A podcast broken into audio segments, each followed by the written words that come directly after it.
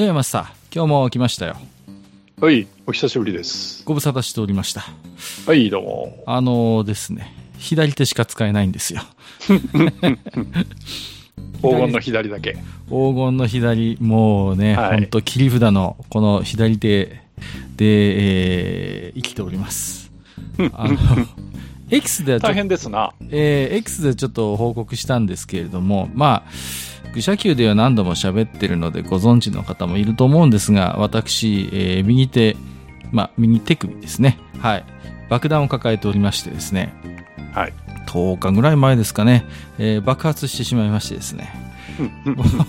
あの、もともと腱鞘炎は持ってたんですけれども、ああのね、パンパンに腫れちゃって、もおう。でね、痺れちゃって、うんもう全、ニッチもサッチもいかないんですね。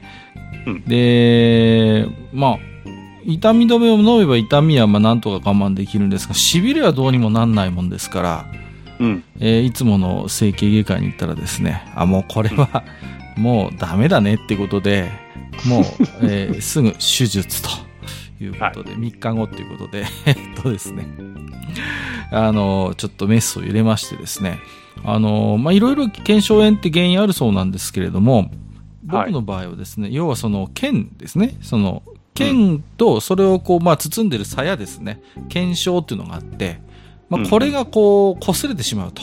摩擦で、えーそこに負荷がかかってしまってですね、えー周囲も含めてこう炎症になってしまうというですね。えーはいはい。まあ、えーやっぱりですね、こう、手首を酷使する方にはやっぱり多く見られる病気なんだそうで、あの、テニスプレイヤーとかピアニストとかプログラマーとか、あとは僕みたいにひもう一日中キーボード触ってるような人間はやっぱりなりやすいそうなんです。はい。うん。で、まあまあ、手術自体は1日で、えー終わるということだったんですが、まあ、うん経過を見るために、あの、入院してくださいということで、えーはいはい1日だけ入院することになったんですね。はい。うんで、もう右手はもうですね、えっ、と、もう、なんていうんですか、えーすっかり固定された状態でね、はい、もうギプスみたい、ギプスではないんですけど、ほぼ固定、がっちり固定された状態で、なんともならんと。ね。で、こう、病院ですよ。でね、あの、あこのシチュエーションなんか見たことあるなと思ってね、こう、病院に入院して、腕が自由に使えない。ね。またなんかバカな話が始まったぞ。いつエッチな看護師さんが来てくれるかなと思って、うんえーワクワクして待っていたんですけれどもね、うんえー一切来ないと。で、あの、うん左手が使えますから大丈夫ですよねっていうことで、特に、えーそっちの方の、えーお世話もなくですね、淡対々処なしと。対処なし。はい。淡々と、えー過ごして、淡々と退院して、えー現在も淡々と暮らしてはいるんですが、えーっとですね、まだちょっと動かしちゃダメよっていうことなので、えー結構かかるんですね。うーん、なんかですね、はい。まあ、だいぶいいかなと思うんですけど、なんかやっぱり、なんかちょっとこう、私も詳しくはわかんないですけど、今の場所に定着させるのに少し時間が必要なんだそうで、はい。あの、指先もダメなの？指先はね、今だいぶ動くようになってきたんですけど、はい。うんまだ若干こう痺れがまだあるんですが、あ、そうですか。うん。ただこれはね、あの、もうしばらくすると良くなりますからっていうことなので、うん。うんまあ今は薬飲みつつ、また週明けにでもですね、えーちょっと様子を見、えー行きなさいっていうことなので、まあそんなこんなそうででですね、はい。うんえーちょっとだいぶ間が空いちゃいましたけど、そんなことがありましたというね、ご報告いやいや、なんかね、手術をしたっていうことですから、はい。ね、鉢植えの花でも送らなきゃダメかなっていうね。そう、そういうあの、弦の悪いものは送らないようにしてますからね。ダメですよ、本当に。根がつくっていうね。根がつく。はい。鉢植えはダメです。まあ、あのー何ですか。うーんと、収録日ベースで考えますと、今日ははい9月の22日ということでね。はい。うんえっ、と、マスターにしてみれば、まあ、この週末はちょっとしたね、特別なえー週末にはなるのかなとは思っているんですけれども、まあまあ、まあまあ、そうですかねね。はい。えー鈴鹿方面ではね、ちょうど今やってまして、うん。うん、どうですか？えー、まだ、あーね、えー予選の段階ではありますけれども。まあ一応トップ10入りしてるんですか？今の段階では。いや、えーっとですね、今日はフリー走行の1、2があってですね、うんうんうんえー僕が応援してる角田君、1の方は良かったんですが、はいと2はあんまり良くなくてね、ああ、うんなるほど。果たして明日に向けてどうなっていくかっていう感じですね。はいなるほど。天候の方が心配されましたが、そちらはどうだったんでしょう？えーっと、フリー走行の間は、まあ、ちょっと雨もパラパラしたみたいですけど、路面はドライで行けていて、うんうんうん。うーんとフリー走行終わってからちょっと降ったみたいですねあ。ただ、そうなんまあ、明日それから決勝は大丈夫じゃないかっていう話だったかと。あはい。わかりました。はい。またこの辺のお話もね、えーシーズン終わったらありやなしやというところもあるんですけれども。はいはい。はい。えっ、と、まあ、だいぶちょっと収録間空いちゃったんですけれども、おマスターの近況何かあればと思って聞きたかったんですけれども、どうですか？あー僕の近況ですか？はい。えーっと、そうですね。うーんと、何もないです。あ、淡々と。あ、そうですか。はいわ、かりました。えっとですね、今日はすいません。ちょっとリハビリ会ということなので、えっ、と、はいはい愚者級ニュースクリップをこの後ね、えーお届けしたいと思ってまして、例によって、はい。えー、まあ、閣下がね、独断と偏見で、えー左手だけで集めてきた、えーあんなニュース、こんなニュースについてですね、えーちょっとおしゃべりしてみたいと思いますので、よろしくお願いいたします。はい。はいじゃあ、1本目のニュースはこちら。ダンジョン探索 RPG ウィザードリー第1作リメイクがいきなり早期アクセス配信開始無慈悲なるダンジョン RPG の金字塔がフル 3D で蘇る日本語対応もということで、えっ、とですね、これも本当に唐突だったんですけれども、えーうんダンジョン探索型 RPG のまあ名作、古典的名作、えっ、と、ウィザードリー今日の試練場の早期アクセス配信が開始されております。9月15日のことでした。えー対応プラットフォームは、えっ、と、Steam ですね。パソコンに、パソコン、PC 版ということで、今後、まだですね、今、早期アクセス版ということで、英語のみにはなっておるんですけれども、今後将来的には日本語にも対応予定ということになっておりまして、えっ、と、はい私我慢できずですね、えー購入しました。はい。現在。ちなみにおいくらでしたか？えーと、いくらだったかな？ちょっと待ってください。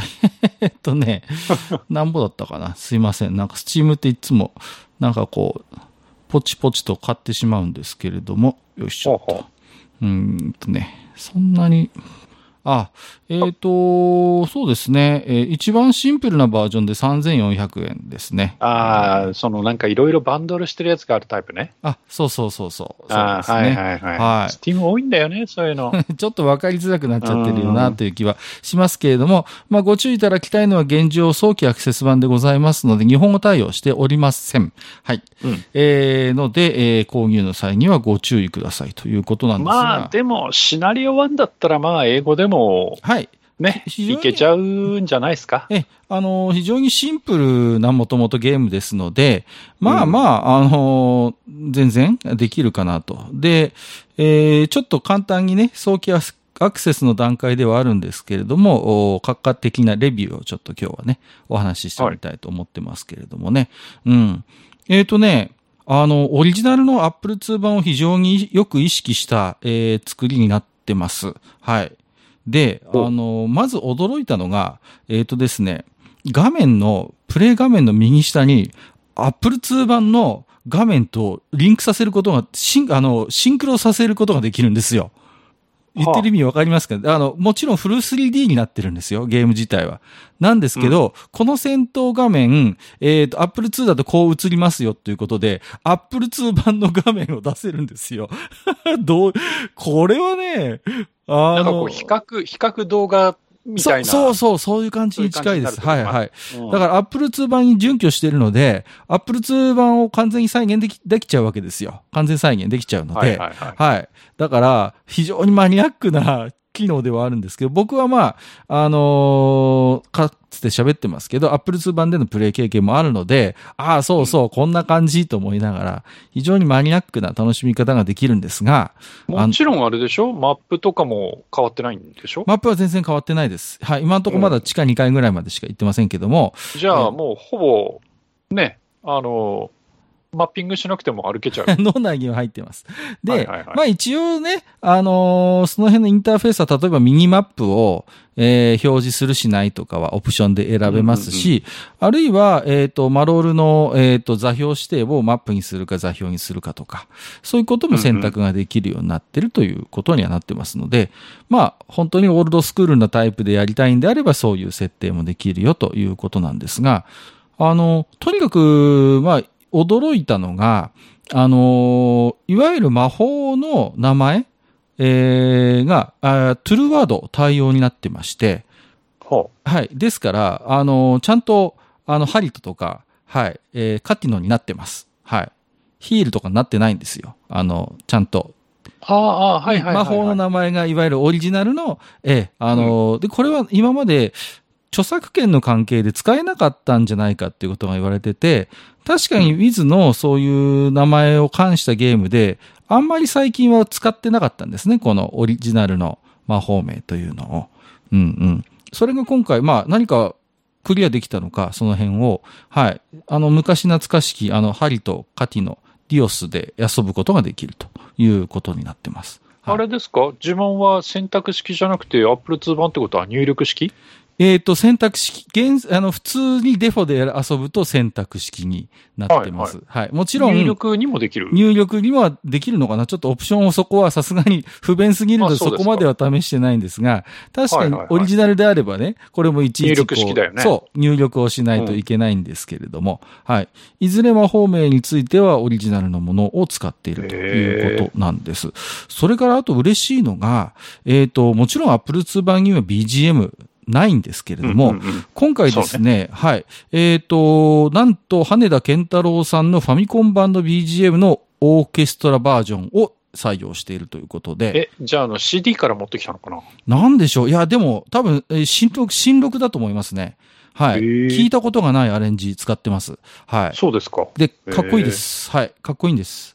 ですので、えっ、と、羽根さんのあの、おファミコン版で、えー皆さん聞いてるおなじみの、えー BGM が流れますし、でで、で、で、で、そうそうそうそうで、で、ですね。あれです、あれです、そうです。テレレデテレレデテレレデです。あれも一緒です。SE も、SE も全部再現してます。で、あの、レベルアップの音がでかすぎてビビるんですよ。テレレデーとかつって、どう考えてもエンカウントの音楽だろうって、これはっていうレベルで、はい、レベルアップします。はい。確かにファミコン版もちょっと不穏な音楽なのよね、レベルアップの音楽はね。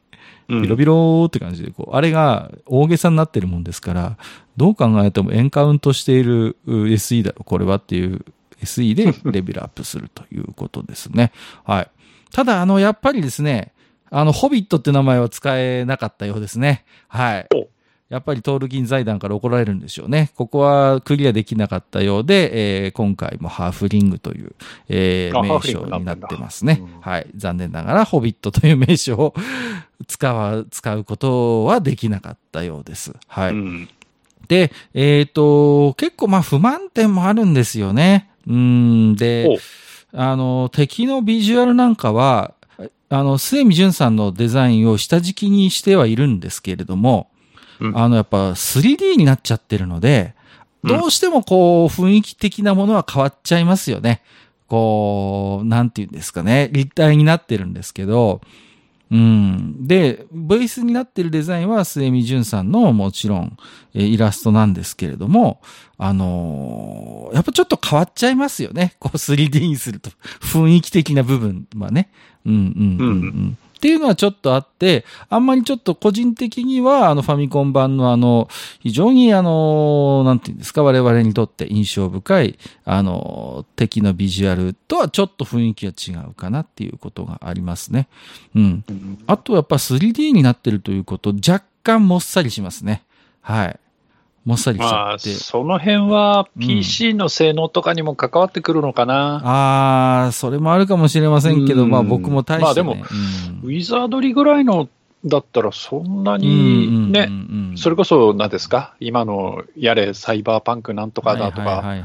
ね、うんああいうゲームほどは使わないだろうから、うんそんなんでもないか。まあ最近の PC ウィズで言えば5つの試練がありますけど、あれは本当にサックサクですからね。まあ 3D でないってこともありますけど。それ考えたらね。うん。で、ちょっとももっさりするっていうのも変ですよね。まあまあ、しょうがないところはあるかなと思いますけどね。3D と 2D の違いがありますし、あの、武神っていうシリーズがあるんですよね。あの、日本のウィズで。武神って、武神ゼロだったかなはい。あるんで、あれにちょっと近いかもしれませんね。もし武神遊んだ方がいらっしゃるんであれば、えー雰囲気はちょっと武神っぽいかなという印象がありますね。ああとですね、あの、そこはトレースしなくてよかったんじゃないかなと思うのは、アップルツー版に準拠しちゃってるんで、先制しても魔法打てるんですよ。先制した段階で。ああ、え、じゃあ向こうも？向こうもなんです。だからあらららら、今からやべえなと思ってんの、まだ2回ぐらいまでしか探索できてないんですけど、これ、がやばいね。これセンス、だからもう新総会で先手取られたらもうアウトなのよっていうのがありますし、あと多分ね、闘争の成功率も多分、アップル版に準拠してるのかなり低いかなと。ファミコン版はかなりね、闘争の成功率高かったような記録はあるんですけれども、うんうんうんあんまり高くないですね、印象的には。んあそうですかうんうん。じゃあその辺。じゃあ難しめっちゃ難しめなのか。多分ね、難易度的にはかなり高くなっていると思います。はい。うーん、なので、ちょっと戦々恐々。まあだから私も本当に慎重に慎重を重ねて、はいはいはい。まあ、張りと覚えるまでは絶対に一回ずっと巡回してやろうと思って、はいはい。はい。そうですね。うん。あとは、あの、やっぱ Wiz1 なので当然なんですけど、メリットとかないですからね。もう、まあ、張りと覚えるまでは全体、あの、ね、あの、攻撃魔法もありませんのでね。はい。その辺を慎重にやらざるを得ないと。いうところもあって、まあ、いい意味で、えー緊張感もある、えープレイングにはなりますが、まあ、あの、いろいろちょっとバグも報告されておりまして、まあ、早期アクセスなんでね、はい。なんか結構、うーん、なんていうんですかね。結構、ああの、今のところこう分かってるのは、ちょっとこう、過度にこう、メモリとか食いすぎてしまって、なんか設定でその辺とかもこう、いじらないと、なんかもう思いっきりもう、ブンブンパソコンがうるさくなっちゃうとかっていうのがなんか、ああったり、まあ、ちょっとパソコンにかかる負荷的な部分ではまだちょっと、えー、いろいろと不具合が出ているようです。まあ、遊べることは遊べるんですけどね。うんうん。なので、まあ、ウィズファンの方でも、例えば日本語版が出てからとか、あるいはちょっとこう、えー、ある程度重大と思われるバグがね、フィックスされた後から遊ぶのでも十分いいのかなと。あと、まあ、あの、ビジュアル的な部分ですね。顔グラとかついてるんですけど、思いっきり老芸のバタ臭い顔しかありませんので、はい、そこもまあ、ちょっと抵抗のある方は、えーご承知おきくださいという感じですかね。うんうんうん。うんだから、あの、顔のビジュアルなんかは印象で言えば Wiz6 とか7のそれですよ。うんうんうんう。んうんああいう感じになりますのでね。はい。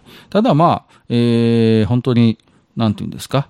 ファミコン版で遊んだ方は多いのかなと思うんですけど、やっぱりね、初期のパソコン版の経験を持ってる方は少ないと思いますので、その辺のこう、えー、味わいをちょっと知りたいなという方であれば、今の時点で購入して遊んでみるのも一つの方法なのかなというふうに思いますし、まあ、マスターも私も結構ね、あのーゲーム音楽好きな方ですから、まあ、羽根健さんのね、その新しいオーケストレーションの、えー BGM 堪能したいっていうんであれば、ちょっとそれだけでも購入の価値はあるのかなと。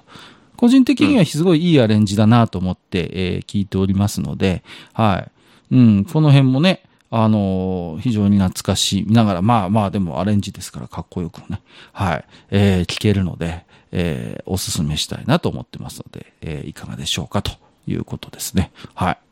えー、ということでね、あの、まあ、動画なんかもちょこちょこと上がっているようですので、まあ、まあ、今更謎解きのね、なんかネタバレも何もっていう、そういうレベルのゲームではないのかなと思っておりますので、気になる方はちょっと、えー、この、えー、Wiz のリメイク動画探してみても面白いのかなと思いましたですよ。はい。以上でございます。はい。じゃあ次のニュース行ってみましょうか。H2A ロケット47号機打ち上げ成功月探査機起動投入。ちょっと古めのニュースにはなってしまうんですけれども、えー、ご承知おきください。ご紹介しますね。はい。えー、日本初の月面着陸を目指す月探索、スリムなどを搭載した H2A ロケット47号機、えー、9月7日午前8時42分に種子島の宇宙センターから打ち上げられまして、午前9時半頃に、スリム軌道に投入、打ち上げは成功したということでしたね。はい。これはマスターあれですよね。なんか一回延期になってましたっけ？打ち上げ自体そうですね。うん、うん、とね、2, 2回ぐらい。1回かな。うん、うん、なんか延期にはなりましたね。天候不順でしたかね、うん、確かね。そうですね。はい。ですが、えー、まあ、えー、9月7日無事に、えー、打ち上げ成功ということで、まあ、JAXA としても安堵しているというコメントを出してましたけれどもね。はい。うん、まあ、あのー H2A ロケットというのは、まあ、ある意味、えー、信頼性の高いロケットなわけですよね。うん、これは。そうですね。うんうんうん、もう、まあ、枯れた技術って言っちゃうと言い過ぎかもしれませんが、まあ、これまでね、なぜ40何回打ち上げて、えっと、成功率が9割とかのはずなので、まあ、かなり安定した打ち上げ実績のあるロケットで今回は打ち上げましたよということで。まあそうですね。はい。まあこれとは別に、まあ H ロケットについてはね、以前愚者級でも喋りましたけれども、いろいろ課題があって、うん、こちらについてもまあもちろんね、またチャレンジはする予定にはなってるんですけれども、今回は H2A ロケットで、えー、はい、打ち上げをしたということでした。はい。で、今回、えっ、ー、と、乗っけていた月探索スリムっていうのは、これはどういうものになるんですか？えっ、ー、と、スリムはですね、あの、まあ、もちろんその、えーと、日本の探査機としては初か、その月の着陸を目指すっていうのもそうなんですけど、はい、あのその、えー、着陸の精度を高めるっていう、そのピンポイント着陸みたいなところをテーマに挙げている、えー、探査機なので、ただその月に着陸できればいいやってものではないんですよね。なるほど。うん、で、今、えーまあ、推進剤を節約しながら長い時間をかけて、えー、月まで行って、そこからは、あれは自立で動く、うんと画像を撮って、その画像を見ながら着陸地点を決めていって、着陸していくみたいな風な、えシークエンスをやるというふうに記憶してますけどね。なるほど。はい。はい、えー、そうですね。スリムは、あはい。えー、まあ、月面の着陸を、まあ、今後、まあ、一つミッションにするということですけれどもね。はい。実際には、来年の1月から2月ぐらいに月面着陸に挑む予定ということになっているようですね。うん、はい。で、まあ、非常に期待もされると。まあ、そうですね。で、一方で、まあ最近結構、なんですか、天文ニュース的には、あの、月というのは割とホットな部分なんですよね。あの、うん、結構いろんな国が、この月への観測、あるいは、えー、月面着陸を、えー、相次いで、えー、計画、予定をしているということで、えっ、ー、と、最近ですと、インドでしたかね。インドがなんか月探査機を。はい、ね、はいはいはいはい。はい、あれは確か月の南極のあたりに着陸させることに成功したということで、うん、まあ、これも大きなニュースになったかなと思いますし、はい。まあ、あやっぱりこの今月というのは非常にいろんな国がですね、え高い関心を持っているということになってるんですよね。うんうんうんうん。はい。まあ、そうですね。どうしてもこの将来的にね、この人類が宇宙に進出する、まあ、当然足がかりとして、この月のね、えー、利用というのが、まあ、視野に入っているということのようですのでね。はい。まあ、そんな、えー、今回、えー、まあ、H2A ロケットでの打ち上げということでしたけれども、まあ、いよいよね、えー、50号機ぐらいまでは確か H2A 使って、その後はまた、うん、来年、再来、ですね、再来年以降は H3 に移行していくという現在は予定になっているということですね。はい。まあ、H3 というのはあれですよね、コスト的な部分も含めて、まあ、今後の宇宙開発競争のやっぱり日本の一つ柱になっていくものでしょうから、まあ、はい、いろいろと課題を洗い出して、ぜひともね、H3 にスムーズにまあ、今回は 移行できればいいなと、個人的には思いましたけれどもね。はい。えー、そんなニュースがありましたということですね。はい。まあ、えっ、と、次のお話もですね、宇宙絡みといえば宇宙絡みなんですけれども、えー不法でしたね。はい。宇宙海賊漫画コブラの寺沢武一さんが亡くなりになりました。68歳、手塚治虫のアシスタントを経てデビューということでした。はい。えー、ということで、また不法でございますね。はい。うんえっ、と、SF アクション漫画コブラで知られる漫画家寺沢武一さん、8日心筋梗塞でお亡くなりになりました。68歳でした。はい。うんうーんと、つい最近、愚者級でもですね、えっ、と、BS12 の枠で、コブラやるよ、なんて話をおしていたんですけれども、はい。うんえーもち、そのね、えー生みの親で知られる漫画家、寺沢武一さんお亡くなりになったということでした。はい。えっ、と、北海道出身なんですよね。うん。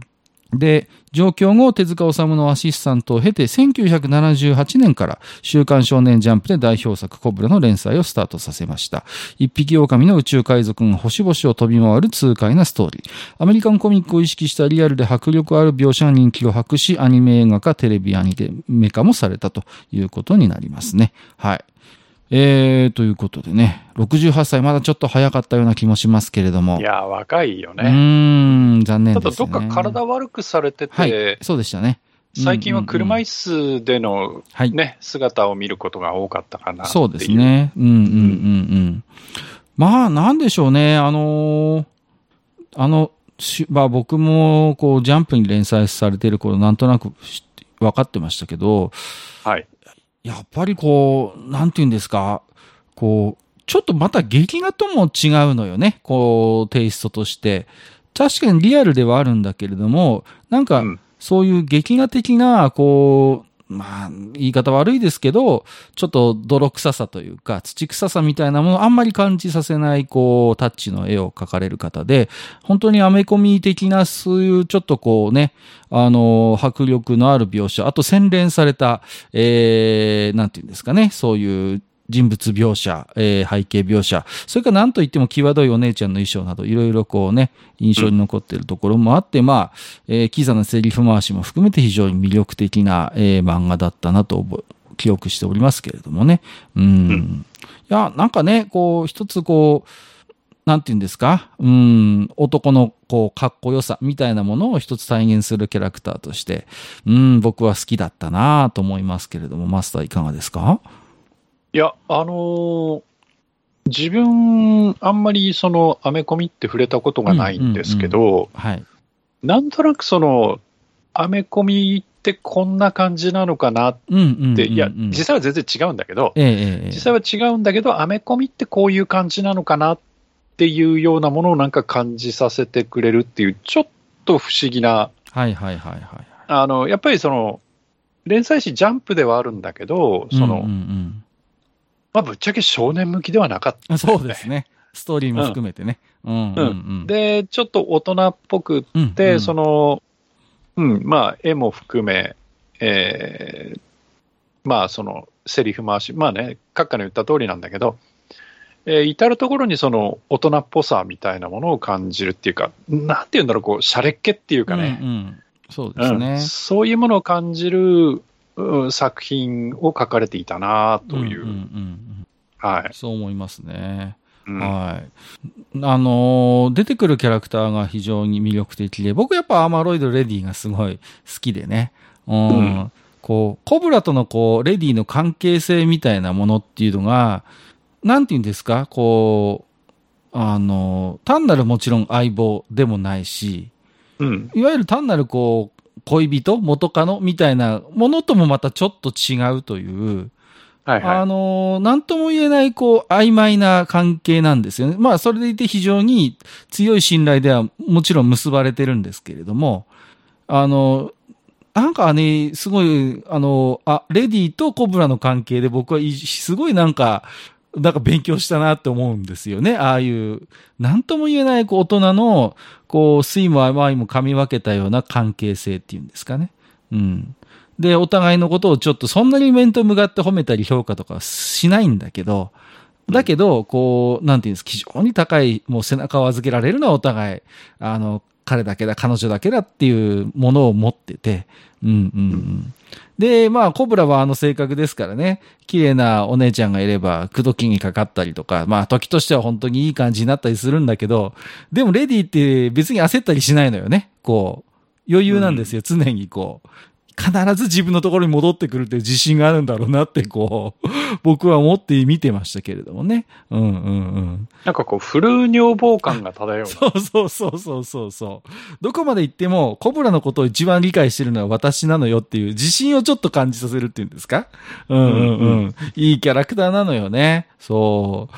で、アニメだと榊原よしこさんが声を上げて、当ててたから、もうなおのこともうフル女房感が、もう全開で、うんうんうん。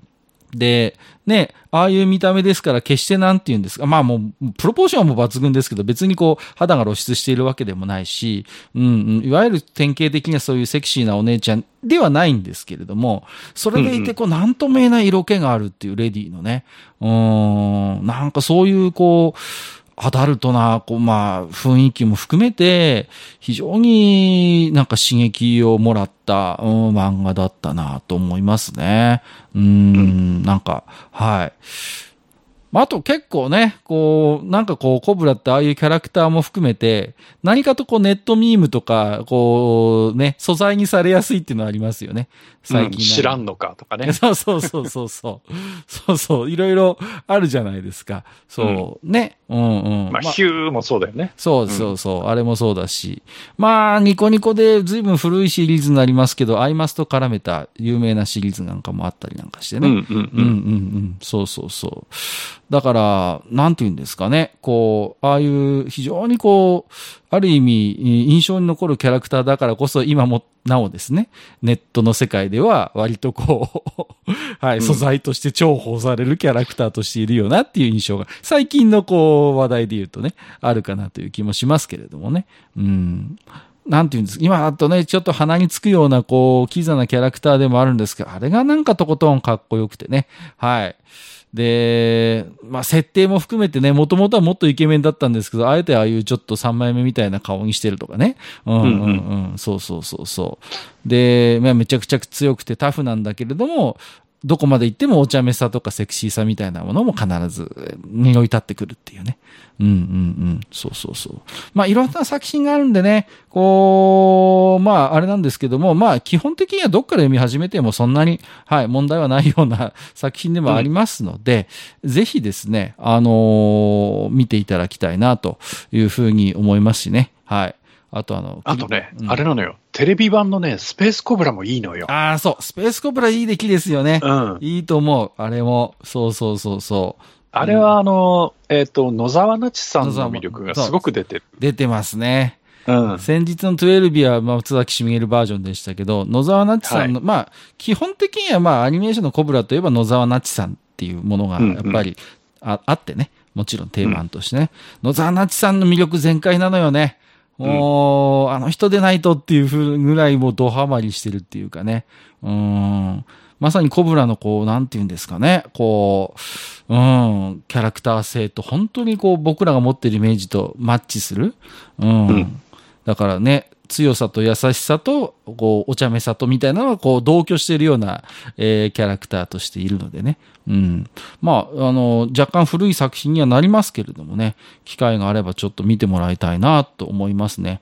ああいう、こうね、うん、こう、男臭い、こう、ストーリーの、うん、キャラクター、うん。まあ、あんまり最近、こう、多くはないのかなっていう気もしますね。そう考えると。うん。もうちょっと新しいコブラを書いてほしかったなと、えー思っております。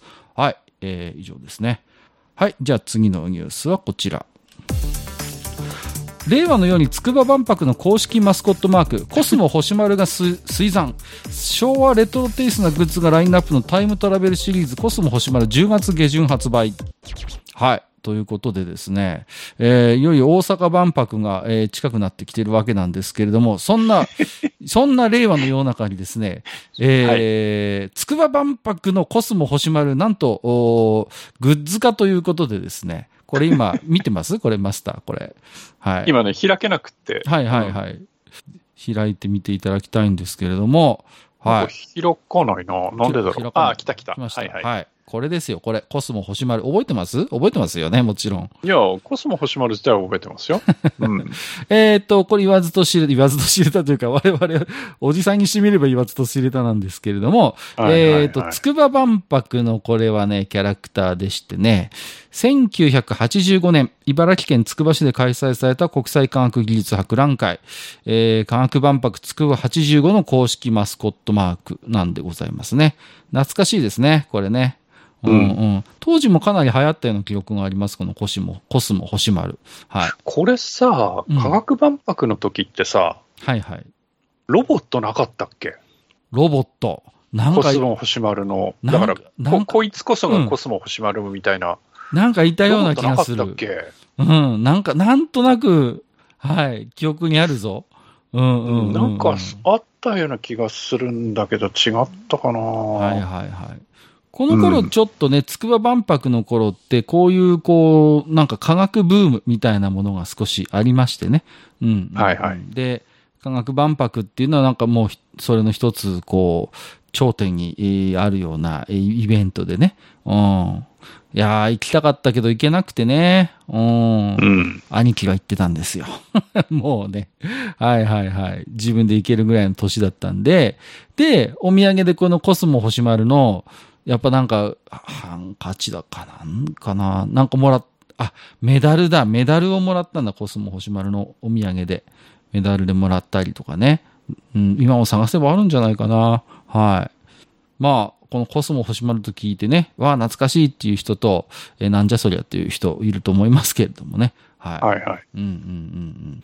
まあ、最近なんかこうね、そういう昭和のなんかこうね、えーキャラクターとかグッズの、まあリバイバルみたいなものをね、はい、よくありますけれどもね、ついにコスモ星丸まで来たかということですよね。はいはいはい。うん。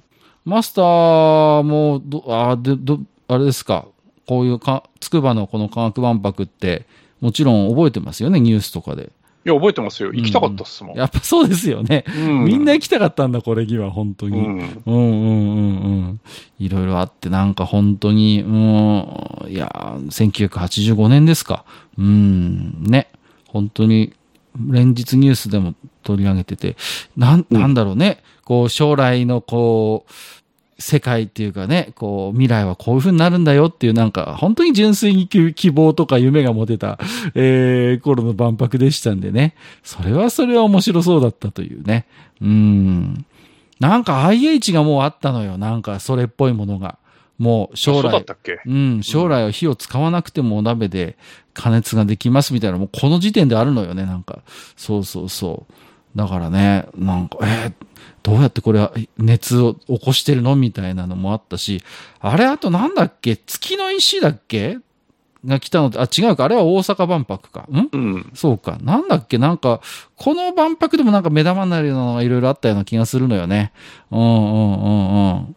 そうそうそうそう、覚えてないな。うーん。ただこのキャラクターだけはもうね、とにかく、はい、印象に残ってるのでね。うーん。そうそう。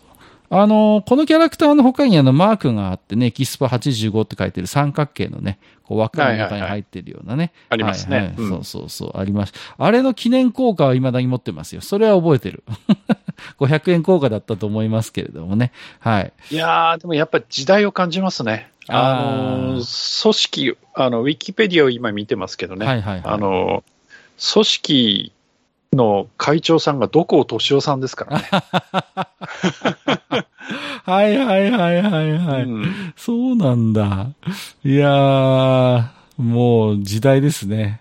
すごいですね。ああ、でも副会長もそうそうたる面々がいますね。いや、本当ですよ。本田宗一郎さんもいるしね本田。宗一さん入ってますしね。伊深勝さんとかね。すごいですね。入場料。料が大人2700円ですからね。ああ、うんそうですか。当時の2700円だと今のどのくらいですかね。ね結構な金額だと思いますよ。なかなかですよね。うんなかなかだとは思いますよ。うん、うん、うん、うんそうですね。いいね。日立グループ。あ、最近話題の東芝も出店してたんですね。東芝館。いや、そりゃもうパビリオンはいっぱい出てましたよ。ね。うん日立、住友、三井。いや、うんすごいなそうそうそう。海外のパビリオンもね、ありましたしね。そうそうそうそそうですね。ああ、いいですね。ああ、三菱。ああ、あと日本 IBM。ああ、もうちょっとこれ見てるときりないな。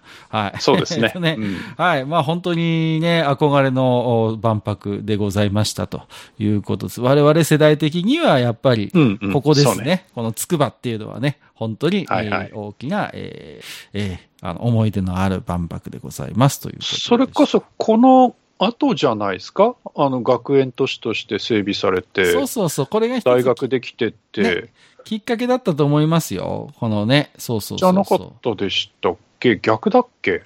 えー、どっちょっと覚えてないんですけどね。うんうんうんうん。いや、いずれね、まあ、この頃の筑波ってまだ大して、ね、どうでしょうかね、そういう学園都市として、あの、あったわけではないような気もしますけどね。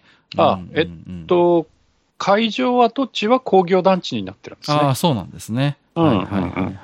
そうそうそう。まあ、ある種、こう、茨城の筑波がね、研究学園都市になったっていうのは、まあ、一つこの万博がきっかけにはなってると思いますよ。うん。うんそれまでね、筑波ってどこじゃろうと思ってたわけですから、どこどこみたいな感じでね。そうそうそう。はい。えー、ということで、このね、はい、キャラクター、コスモ星丸、えーご存知の方は、えーどうでしょうか？おっさん認定されるかもしれませんけれども。はい。えー 10月下旬発売だそうですよ。はい。えーと、じゃあ今日最後のニュース。都築教一が忘れ去られた日本の文化遺産の魅力を問う400ページ超えの大ボリューム2冊同時刊行秘宝館ラブホテル。これはね、あのー最近閣下が、えー気になっている本でございましてですね。あなたの好きそうな。うん 好きそうでしょ？好きそうなんです。はい。えっ、と、鈴木教一の写真集、えーその名も秘宝館、そしてラブホテル。2023年9月下旬に2冊同時刊行されるということでございまして、実はこれのね、えっ、と、前身になった本写真集がありまして、それはもう買って僕持ってるんですけど、はい、それはまあさらに、えー、なんていうんですか、はい、完全版として、えー登場するということでね。はい。さあ、えー、秘宝館と聞いて、えー、これを知っているか否かということもあるんですけれども、まあ、はいあの、秘宝館というのはこの空前の観光ブームの中、1970年代から観光地に誕生した大人の娯楽施設ということなんですね。はい。うんで、えー、斬新奇抜な想像力が溢れるそれぞれの館の演出が現代においても新鮮に映るという、昭和という時代の生んだ性のアミューズメントパークということでございまして、はい。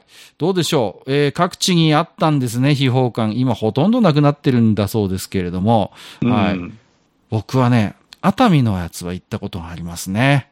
熱海の秘宝館っていうのはね、まだあったんですよ。今あるかどうかわかりませんけども。はい。うんとにかく、あのね、まあ不思議な空間なんですよ、秘宝館っていうのはね。うん。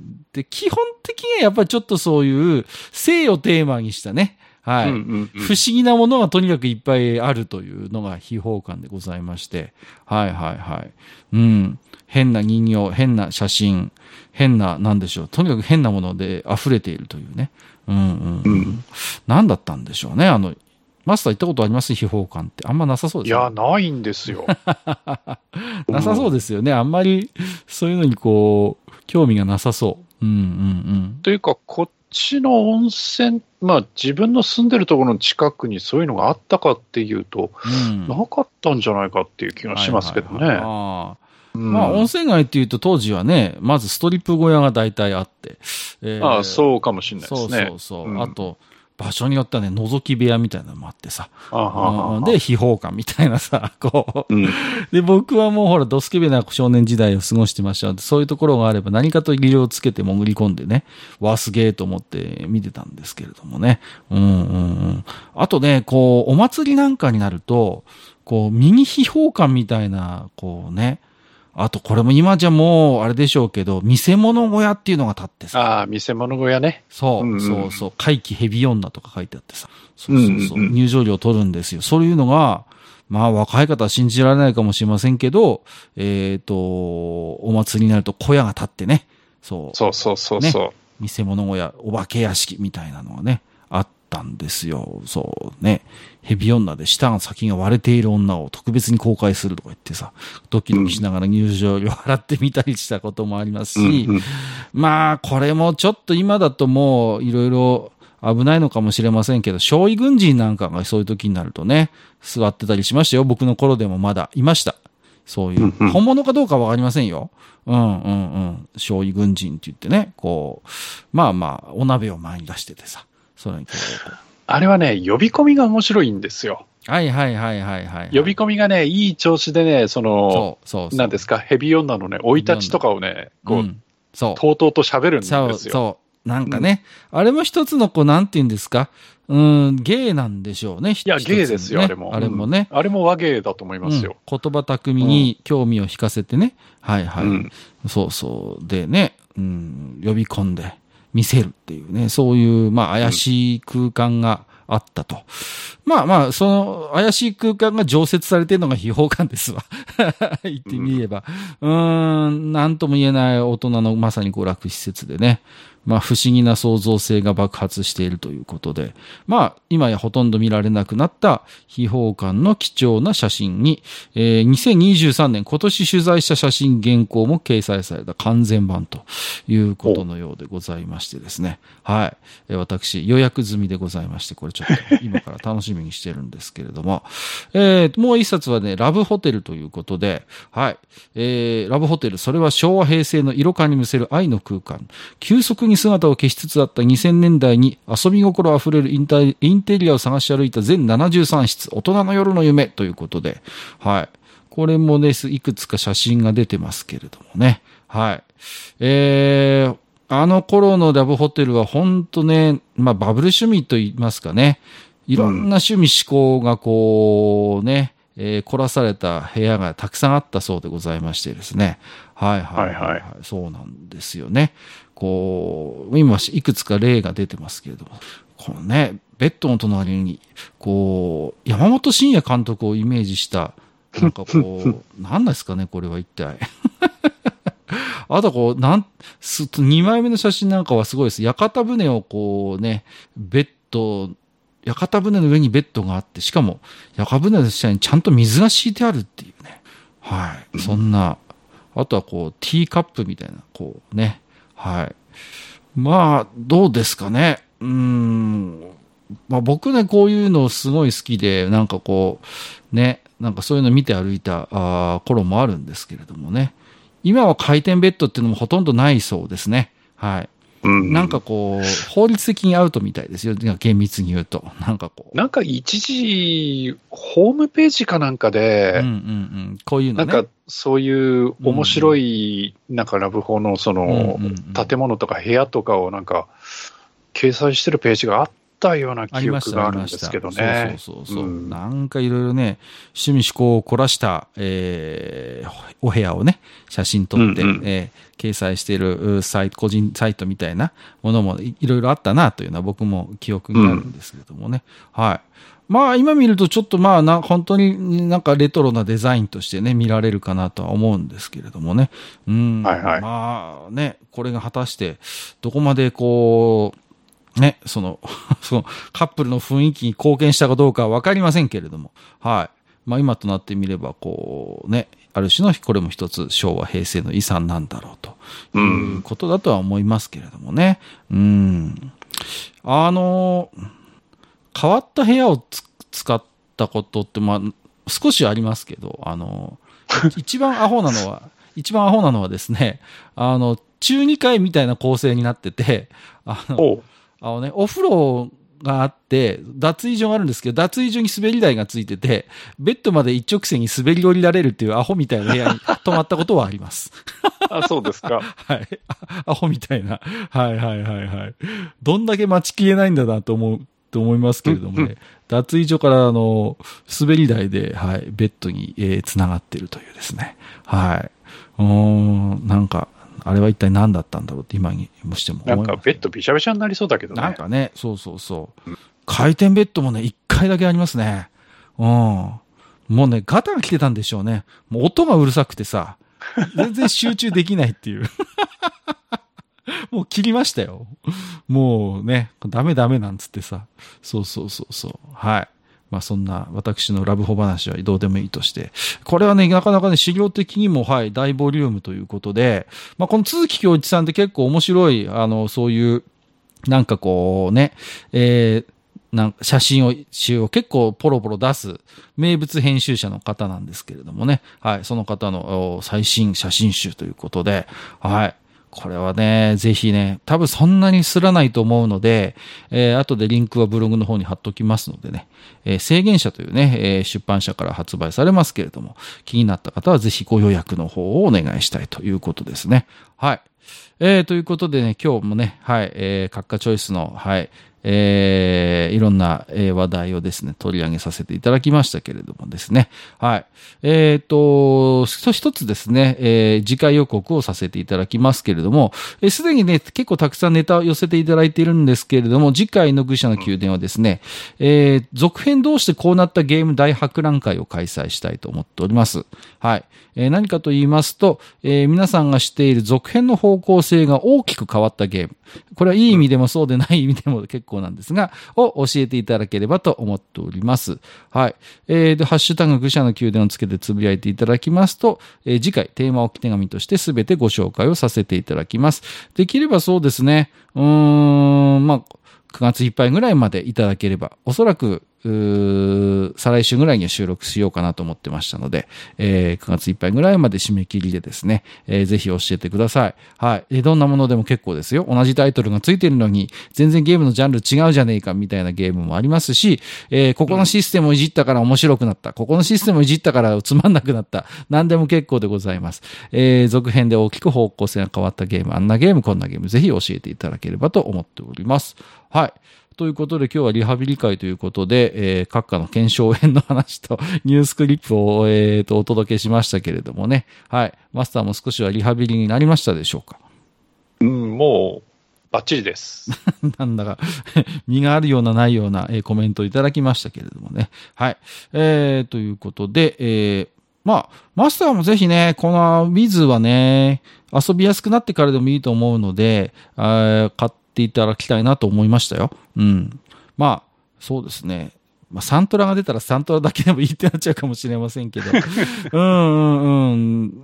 ちょっとね、うん、どこまで末見さんの魅力が 3D になって出せてるかは正直ちょっと今のところも何とも言えませんけれども、えー、ちゃんとね、えっ、と、スペシャルサンクスということで、羽田健太郎さんと末見淳さんのお名前もクレジットされているようでございますので、そういうファミコン版のね、えー、ウィザードリーってやっぱり、なんでしょう、うんと、もちろんオリジナルのウィズに、それは日本が、え、新たに要素として付け加えたものではあったんですけれども、あある意味それによって、ある意味このウィザードリーというゲームの格は数段上がったのかなと僕は思ってるんですよね。うん。いわゆるその最初の Apple II 版の、まあ、えー、ビジュアルっていうのはもちろん当時のマイコンのスペックを考えれば当たり前なんですけども、BGM もないし、敵のグラフィックに関して言ってもまあ、正直これは一体なんじゃこりゃっていうレベルのビジュアルですわ、最初のものって。まあ、マスターもご存知だと思いますけども、そこにね、やっぱりこう、ファミコン版の移植として、ああいう素敵な、えー、敵のビジュアルと、えっ、ー、と、BGM、羽田健太郎さんの BGM がついたことによって、このウィザードリーっていうゲームはますますね、なんか普遍的な価値を、ななんていうんですかね、こう、付加されることに、付加することに成功したゲームなんじゃないのかなと、個人的には思ってるんですよ。ですから、逆に今回、逆輸入じゃないけれども、アメリカの方で、えー、それを改めてリメイクするということで、末見淳さんと羽田健太郎さんのテイストを入れたリメイクが今回作られてるっていうのは、まあ、やっぱりこう、ファミコン版と PC 版を遊んだ人間としてはね、嬉しいなとは思っておりますので、そこは純粋にね。うん。ただね、先制されて魔法打たれたらもう、なすすべないからね。そこの運ゲーが果たして本当に運ゲーなのか、ちょっと真相解辿った時にまた、おいおいご報告はしたいなと思っておりますね。はい。以上となっております。